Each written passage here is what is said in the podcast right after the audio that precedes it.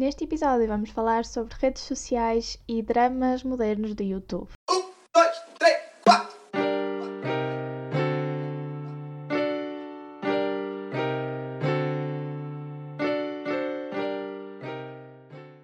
Olá, olá, meus rebentozinhos de soja! Digam lá, quem é que percebeu que eu estava a falar da pipoca mais doce no, no episódio anterior? Ou ficaram tipo todos muito confusos e pensaram que eu estava a ter um aneurisma?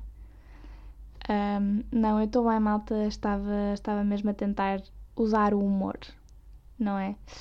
Ahm, não volta a acontecer. Hoje é dia 8 de agosto, um bom 8 do 8, como eu gosto de chamar, ahm, e está a chover torrencialmente. Duas coisas. Primeira, bom, porque por um lado incêndios, mau, porque por outro lado agosto. Agora, das duas, uma, ou começamos as férias um bocadinho mais tarde, porque eu tenho a certeza que em setembro e outubro vai estar um daqueles. vai estar aquela onda de bom tempo que uma pessoa, pronto, uma pessoa até fica a andar de lado, ou isto começa a mudar. Ahm, eu aposto mais na, na primeira opção. Aliás, faço aqui um apelo ao próximo Ministério da Educação para realmente mudar o calendário escolar e termos férias assim meio agosto, setembro, outubro. Acho que era uma boa altura. E depois tínhamos logo assim férias de, de Natal. Era bom. Se calhar até era bom. Podemos pensar nisso. Siga a fazer um- uma. Uma assim uma. Uma listinha. Uma petição. E. E fazer acontecer. Siga malta. Portanto, hoje vamos falar sobre redes sociais e vamos também falar sobre aquele dramazinho irritante que ninguém quer saber que está a acontecer agora no YouTube em Portugal. Ahm, e antes de falarmos de sequer dessas duas coisas, quer dizer, vamos falar sobre redes sociais, especificamente sobre o TikTok. Primeiro, o que é que é o TikTok? Eu não sei. Pelo que eu percebi, são vídeos mais pequenos, é tipo Vine, mas tipo em drogas, em ácidos. Tem piada, mas só tem piada porque é péssimo. E portanto eu não nunca nunca me interessei muito em, em rir das desgraças dos outros. Mas tenho que admitir que isto tem muita piada. Ahm, eu, eu já sabia que, que o TikTok existia, só sabia que era tipo uma, uma coisa muito popular no, nos Estados Unidos. Não sabia que já tinha chegado a Portugal. Ah, e que o fenómeno já tinha chegado a Portugal. Claro que a aplicação já chegou, tipo, não é isso. Mas ah, pensava que a estupidez tinha ficado do outro lado. Do outro lado do oceano, onde devia estar. Um, e portanto fiquei muito surpreendida, mas tem, tem a sua piada, tem a sua piada a rir da desgraça. Desta desgraça em particular, porque realmente é muito cómico. Ah, vamos ver como é que como é que esta como é que esta rede social se desenvolve. Será que vai ser um próximo Vine? É que o Vine tinha muita graça, mas também não era o Vine português, portanto eu não sei. Será? Será que é no TikTok que a comédia portuguesa vai ter o seu momento para brilhar? Será? Veremos. Portanto, posto isto de lado, vamos falar sobre dramas comuns. Não é dramas comuns, é dramas modernos. Ahm, outra coisa que eu não sabia, para além do TikTok português, era que o YouTube português tem muito drama. Ah, sabia que havia YouTube português, sabia que havia muitas pessoas a fazer YouTube em Portugal que já começam a ter algum sucesso e fazer dinheiro, bastante dinheiro, mas não sabia que podia chegar a este ponto. E para quem não sabe do que é que eu estou a falar, estou a falar do drama recente com a Team Estrada. É assim, malta, eu se eu pudesse falar de outra coisa para ilustrar as redes sociais, eu falava. Mas infelizmente não há assim muito. Uh, de maneiras que é isto. Antes de falarmos do caso em concreto, um, como este é um processo que ainda está a decorrer e que envolve, que envolve um processo legal, um, eu estou só a fazer alegações, não estou a um, sugerir nada, nem estou a pôr do lado ninguém, uh, apenas estou a falar de artigos, etc., que foram escritos, uh, certos factos que foram enunciados nas notícias. Uh, o processo ainda está a decorrer e até haver uma sentença, ninguém é culpado, nem inocente. Aliás, é inocente até ser culpado. E portanto, isto é tudo alegadamente. Ok, não me processem. Posto isto, podemos então falar do caso, tendo em mente que isto é tudo uma alegação, sem, sem querer difamar ninguém, nem injuriar ninguém. Uh, estamos a falar do caso do, de um senhor chamado Hugo Strada. Sim, senhor, porque ele tem, tem 36 anos apesar do, do boné, tem, tem realmente 36 anos e é gestor de artistas, tipo de pessoas, basicamente. Um, e promotor, ou o que é, não sei o que é, como é que ele se intitula. E para além disso, faz vídeos no YouTube com mais pessoas, pelo que eu percebi. Mais pessoas, maior parte delas sendo menores de idade. E portanto, um, surgiu um vídeo, um, andou a circular um vídeo uh, tirado do curto-circuito, sim, do curto-circuito, em que o em que este senhor aparecia a beijar um dos membros da, da equipa, que outra vez é menor, e Obviamente isso gerou alguma polémica, por, exatamente por ele ser menor. Um, e com isso, com essa polémica, surgiram também uh, certos de vídeos já do canal do YouTube um, com exemplos semelhantes desse, desse contacto físico do, desse senhor com os menores.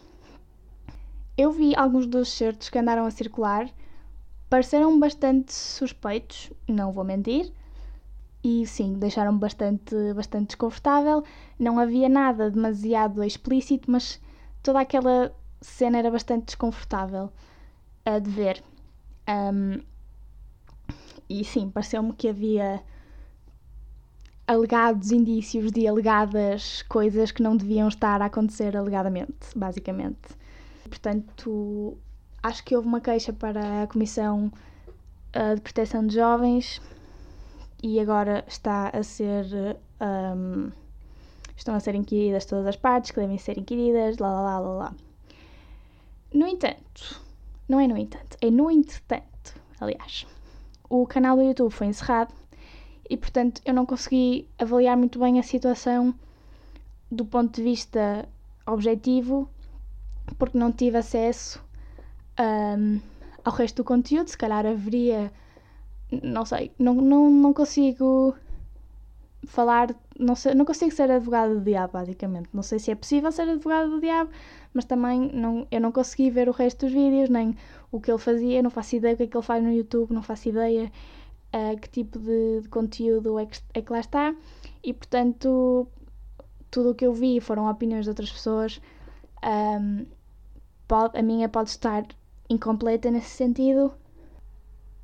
E com isto um, eu queria dizer que uh, realmente as redes sociais são um bocado ingratas nesse sentido que um, obviamente que uma pessoa publicar um vídeo uh, uma vez por semana a mostrar 10 minutos da sua vida não o. Não, não pinta o retrato da pessoa, obviamente.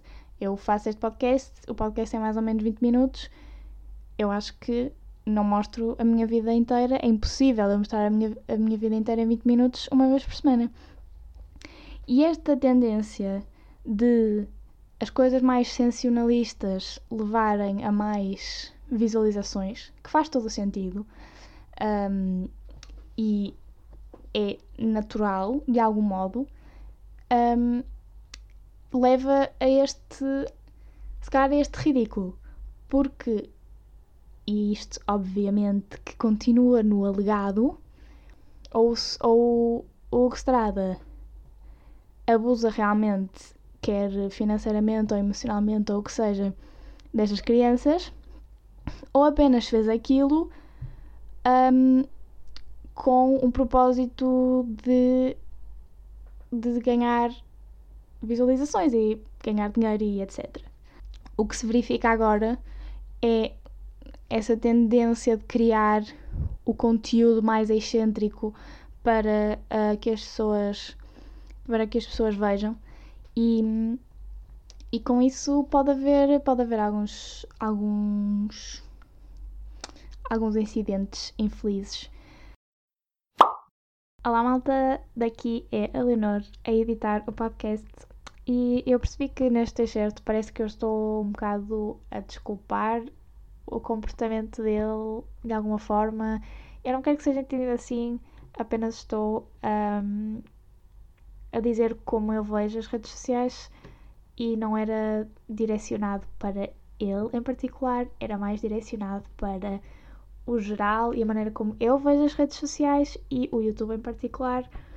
Um, espero que não tenham percebido de outra forma e continuem a ouvir. Um, porque no fundo as redes sociais são plataformas livres. Uh, até agora, um, tirando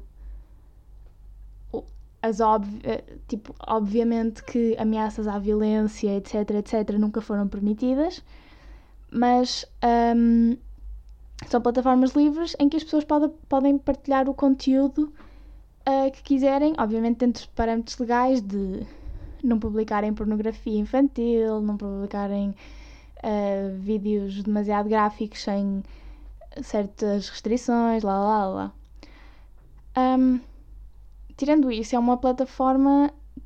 O Facebook, o Instagram, o YouTube, são todos, tudo plataformas onde. Um, são todas plataformas mais ou menos democráticas, no sentido em que eu posso publicar um vídeo de. de eu a comer uma sandes durante 10 minutos e. e todas as pessoas que acham super interessante eu estar a comer uma sandes votam com a sua visualização um, votam no meu vídeo a comer a Santos. E portanto é assim que se demonstra uh, o agrado das pessoas ou o desagrado. No entanto, há também exemplos muito negativos de como usar este, esta nossa, digamos, qual é a palavra para isto? A nossa conexão com as redes sociais e a nossa devoção às redes sociais Uh, eu queria falar de um documentário que saiu agora recentemente, não sei há quanto tempo, mas foi bastante recente, chamado The Great Hack. Está na Netflix ou nos Piratas. Um, não que eu vá aos Piratas, malta, nunca iria, porque eu, uh, eu apoio, eu apoio totalmente direitos de autor e realmente, pronto, uh, não me processem. Mas este documentário é sobre o escândalo da Cambridge Analytica. Eu não sei se vocês se lembram, em 2016. Eu não sei quando é que surgiu esta notícia, mas foi para aí em 2017, mesmo depois do fim das eleições um, para, para a presidência dos Estados Unidos, surgiu este um, escândalo uh, no qual estava envolvida esta empresa, a Cambridge Analytica, e estavam também envolvidos dados. Um, coletados do, dos eleitores uh, norte-americanos. E basicamente o que esta empresa fazia era criar um perfil tão completo de, das pessoas um, que lhes permitia dar um, anúncios personalizados para fazer essas pessoas votarem no candidato que lhes estava a pagar. Então, o que mostra o documentário era que um, eles, eles trabalharam com o Donald Trump uh, e fizeram o perfil, usaram os dados do Facebook, dados dos eleitores americanos que estavam no Facebook, dados que foram uh, dados com consentimento. Claro que não foi consentimento. Foi, no, foi basicamente estava nos termos e condições que ninguém lê. Um, esses dados foram usados para criar um perfil completo do, do, da pessoa e, e o que eles fizeram foi pegar nos que eles chamaram indecisos, uh, ou seja, que podiam, podiam cair para um lado ou para o outro, não se não era mesmo, era tipo daquelas pessoas que quase que decidem em quem votar na, no dia e dar e decidiram dar, dar-lhes anúncios um, personalizados. Uh, por exemplo, se uma pessoa se visse que uma pessoa tinha mais propensão para uh, anti, o movimento anti-imigração ou para a corrupção ou etc, etc, o anúncio seria um, contextualizado nesse sentido, seria para ou para denegrir o outro candidato. Por exemplo, havia muitos havia um vídeo que eles mostraram de ataque à corrupção da, da Hillary, uh, outro que atacava a política dela de imigração, penso eu, ou que exaltava a política anti-imigração do Trump, não sei bem, já não me lembro muito bem.